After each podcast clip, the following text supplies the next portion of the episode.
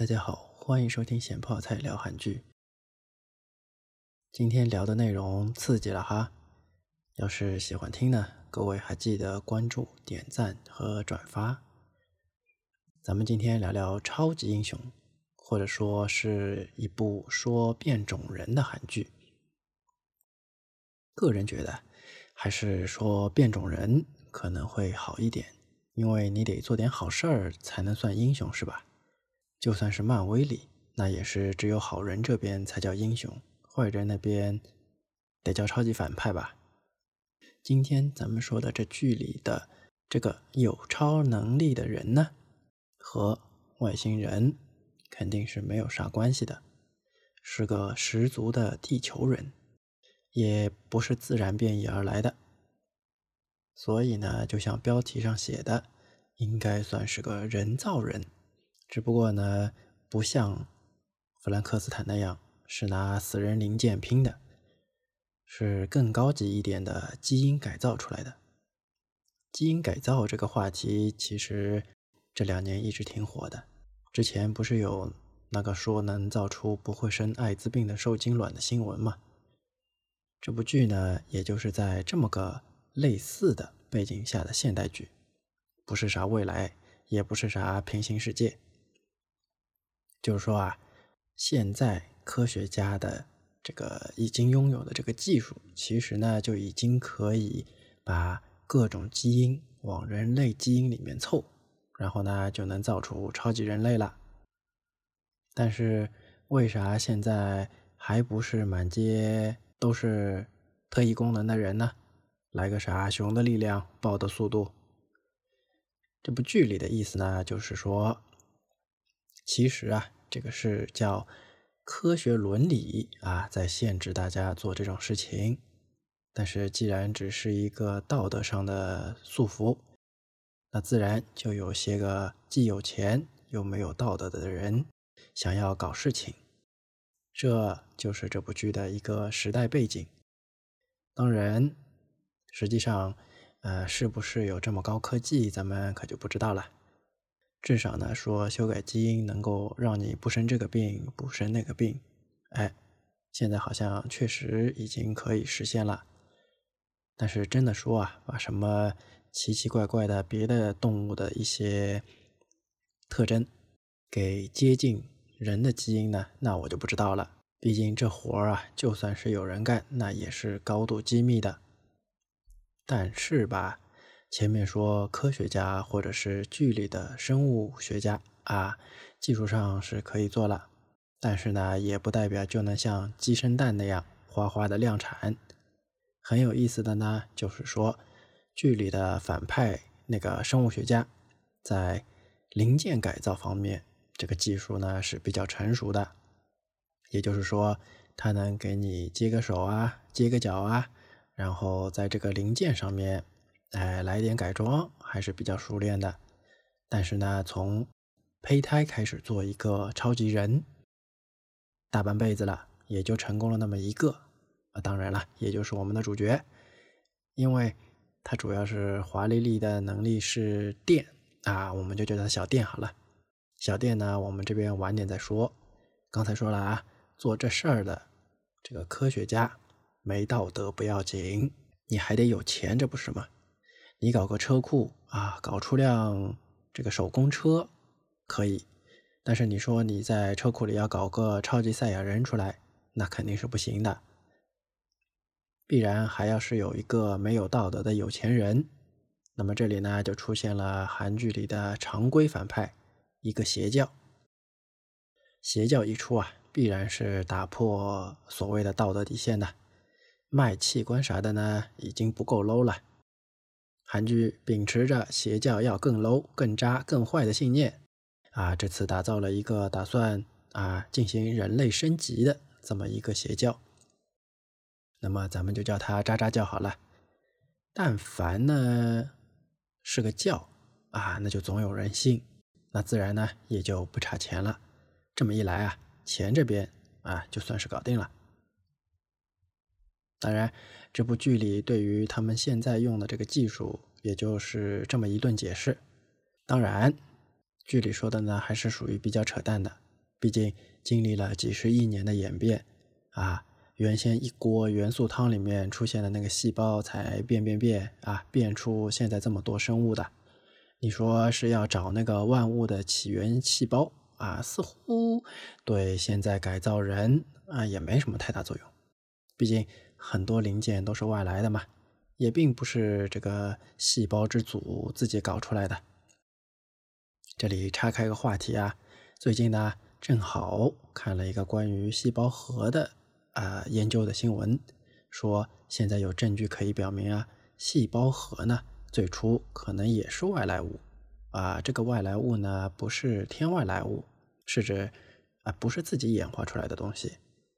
科学家说，哎，很可能啊就跟线粒体一样，是呃某种古细菌的侵入导致了。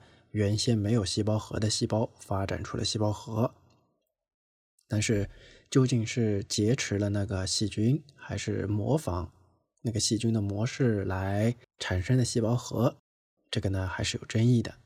话说啊，线粒体也不是细胞自己的东西，也是最初的某个细菌，然后呢和某个细胞产生了共生的一个关系，然后啊就渐渐的变成了合作伙伴。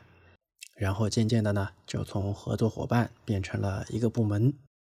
记得之前应该有一部韩剧还是电影，是讲过线粒体相关的啊，说是线粒体突然暴走了，不打算再做一个部门了，要搞独立，然后人呢就哗哗的着了起来。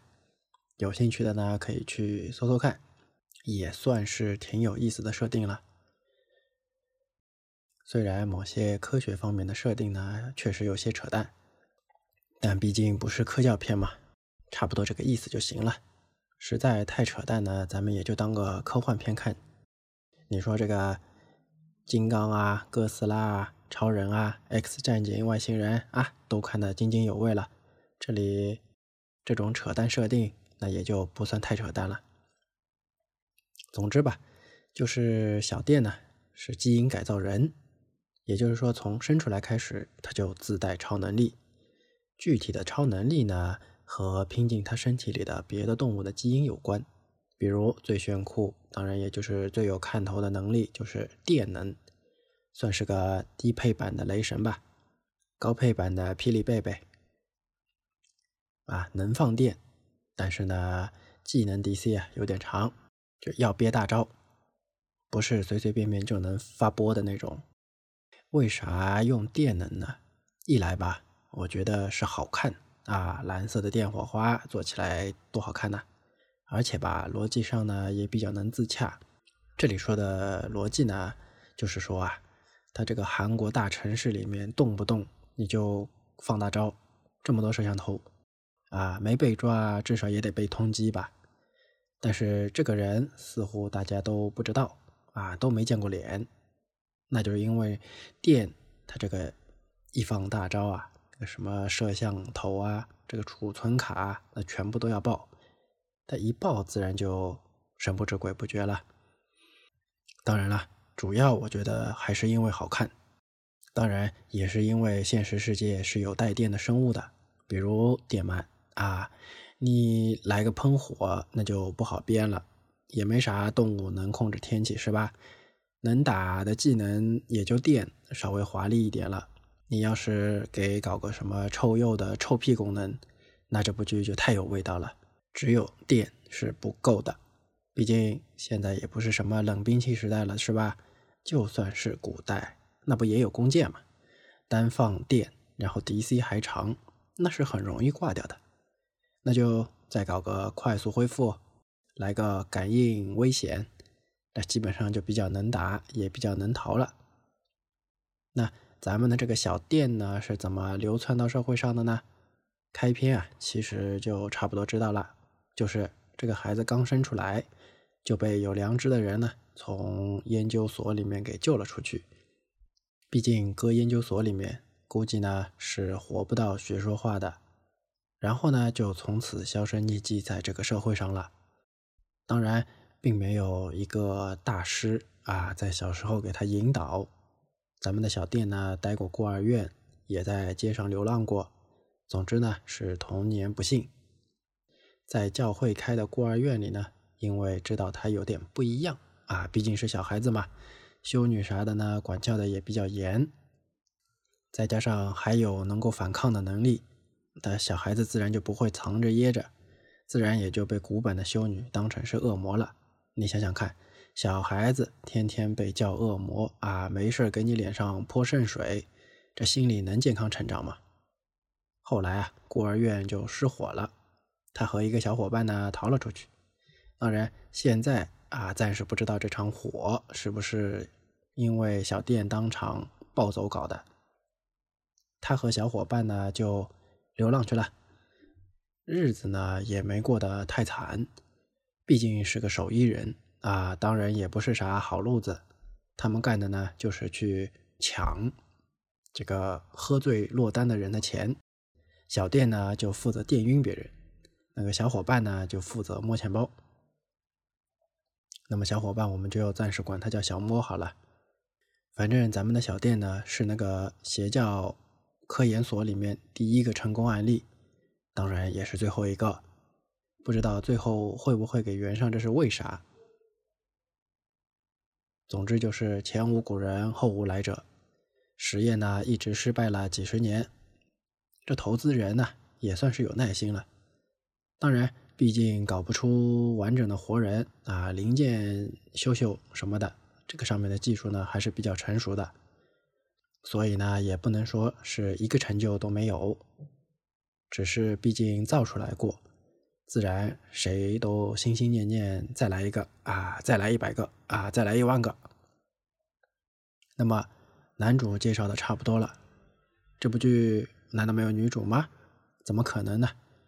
这部剧的女主呢，当然老样子，是个警察啊，老漂亮了。查了一下，我吓了一跳啊，竟然是李多熙。之前她的剧，当然我也没少看，还真就没看出来。感觉呢，之前演反派比较多，那么要么就是和女主抢男人，要么就是劈腿。总之，一直觉得挺反派的，有一股怎么说啊？反派的气息，但在这部剧里啊，这个女警她演的很清新，完全没有看出竟然是他。片里呢叫小云，那么我们就叫他小云好了。对了，前面还没有介绍咱们的男主角是谁。男主角呢也是我觉得很帅的一个演员，那就是金来源，浓眉大眼啊，长得就很 man，一点都不娘炮。总之。觉得他和马景涛呢有那么点像，不知道为啥啊？不知道听众里面是不是也有人觉得他们两个人有点像，还是说我确实是脸盲症？总之吧，女主呢终于出现了，但是吧，她也是个不安分守己的人，当然这个也是有故事的。咱们小云啊，从小呢就父母失踪了。也算是个童年不幸，所以呢，他就当了警察。每次哪儿有挖出这种无名尸，他总是第一个赶到现场去看看是不是自己的父母。当然了，他是不知道他父母其实老高科技了，就是之前那个邪教研究所里面干活的人，也就是他爸妈把小店给救了。而且啊，小店小时候呢还去过他家。剧里面表现这两个人的关系。啊，这一段很有意思，就是说啊，虽然小店不认识长大了的小云，但是它的那个感应危险的特异功能，在小云出现的时候呢，是不会启动的。小店的这个感应呢，就是手臂上的汗毛竖起来，经常可以在抓他的人出现前啊，他就汗毛一竖，发现要出事，全自动，全天候预警。虽然这个范围不是很大吧，基本上得等坏人进了楼啊，到了同一层才能感应到，算是个逃跑预警吧。那么为啥小店会认不出小云呢？是因为女大十八变吗？当然不是，那是因为小店的自愈能力。那有人就要问了，这自愈能力和不认识人有啥关系呢？啊，别着急嘛。剧里对于他的自愈能力是这么解释的，就是说啊，他体内的这些细胞啊也是会进化的。别急哈，咱们慢慢解释一下。就是说啊，人体里面总有一些细胞强一点，有一些细胞呢弱一点。它的特异功能不是会放电吗？它放电啊，并不是说对自己的细胞一点影响都没有，尤其是它濒死的时候。一旦它到了快死的时候呢，它就会不自觉的、下意识的体内自爆，算是一种防御机制吧，可以理解为自我电击。那么这波电击啊，就会把弱的细胞给电死，然后呢，强的细胞就活下来了，以这种形式来自愈的。那么手啊、脚啊这种，对吧？倒是没关系，旧的不去，新的不来。但是脑子可就不一样了。夸夸的就轰掉了一点脑细胞，然后再长出点脑细胞出来，这不就失忆了吗？那反正剧里是这么解释的啊。比如说啊，他剧中有那么一段，他是被从楼上丢下去，快摔死之前，突然就超级赛亚人变身了。当然了，这里头发呢是没有变颜色的，但是呢，也和一颗炸弹的威力差不多了，连车呢都先飞起来的那种。当然，只要是深层记忆就会留着，所以呢，不记得电话号码，但是呢是不会忘记怎么说话的。总之吧，这算是一个剧里的设定了。那么小店怎么就被人从楼上丢下去了呢？那么这就要说他和小云的缘分了。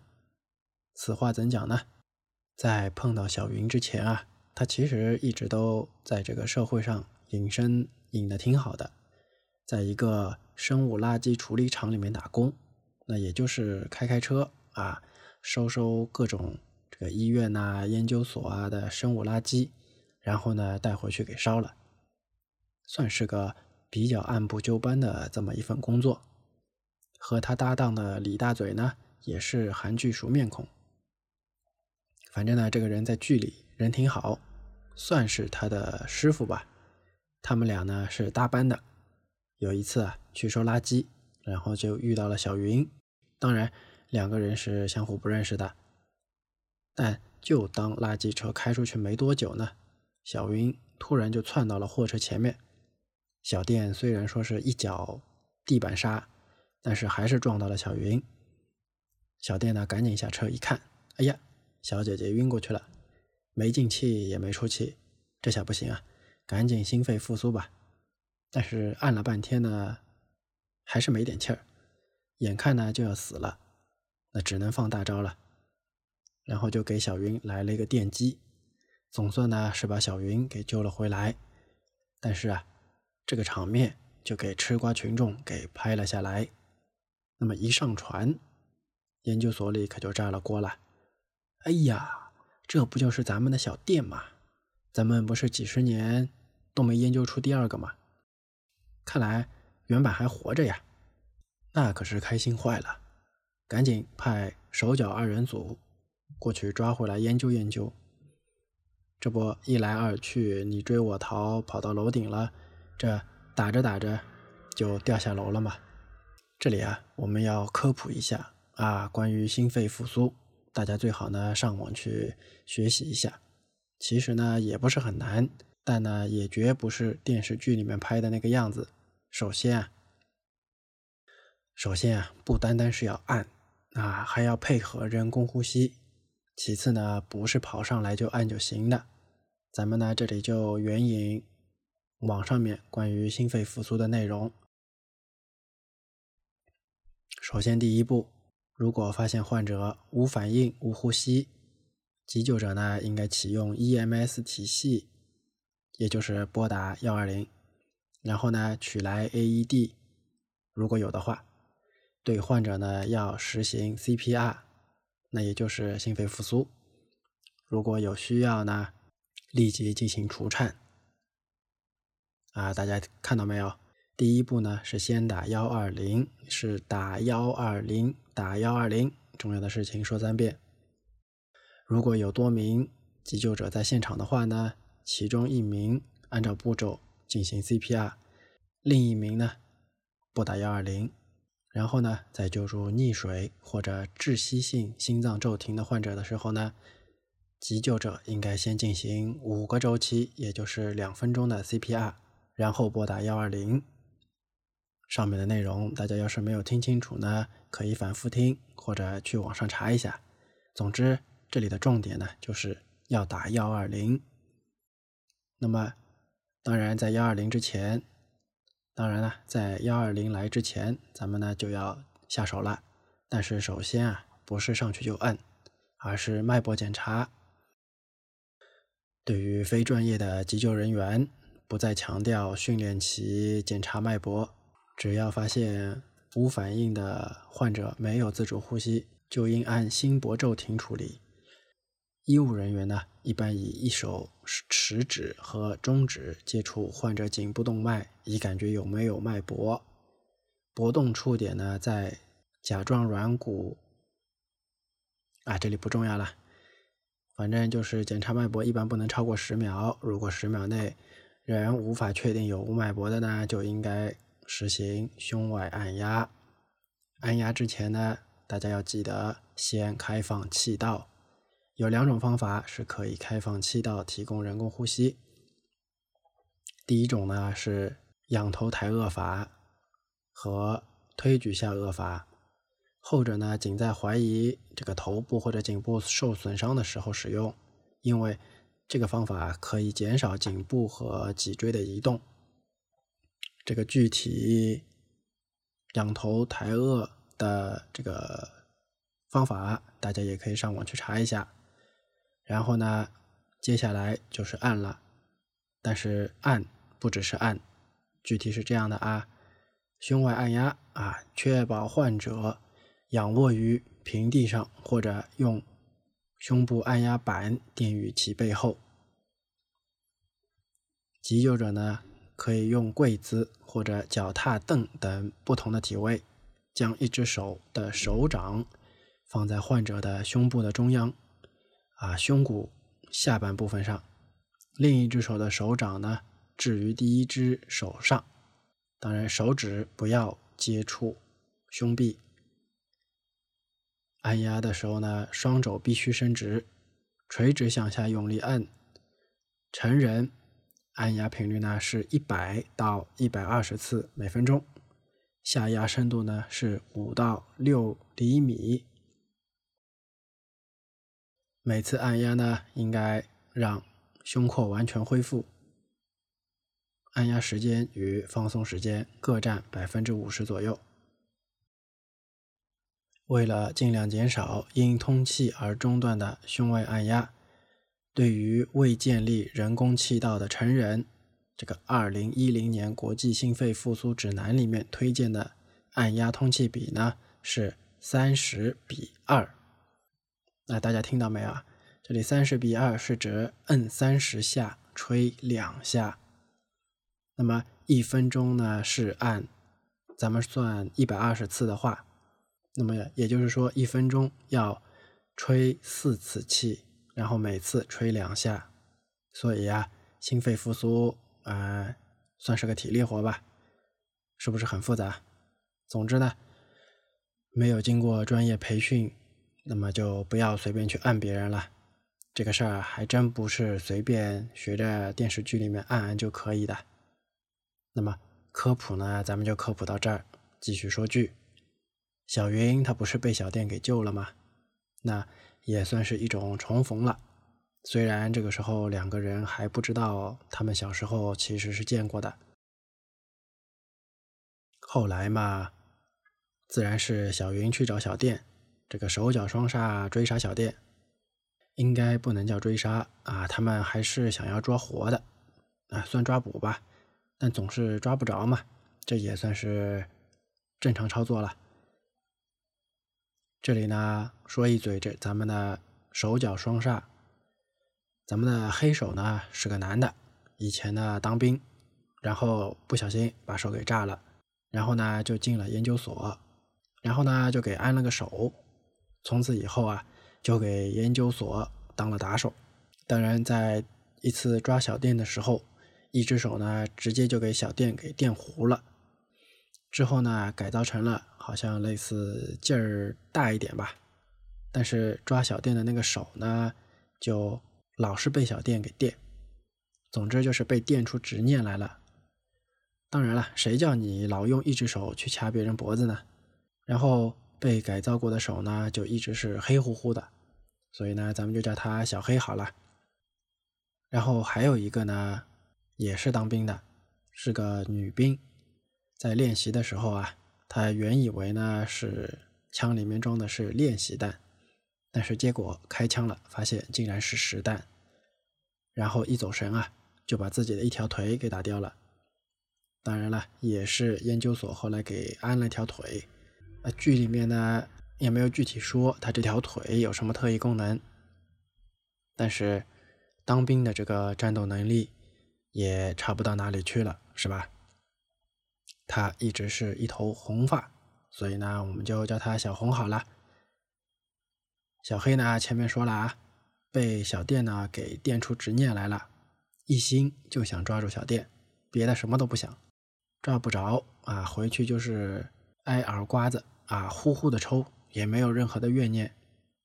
但是咱们小红啊，稍微有点不一样，对于小电呢，并没有什么执念，而且啊他发现。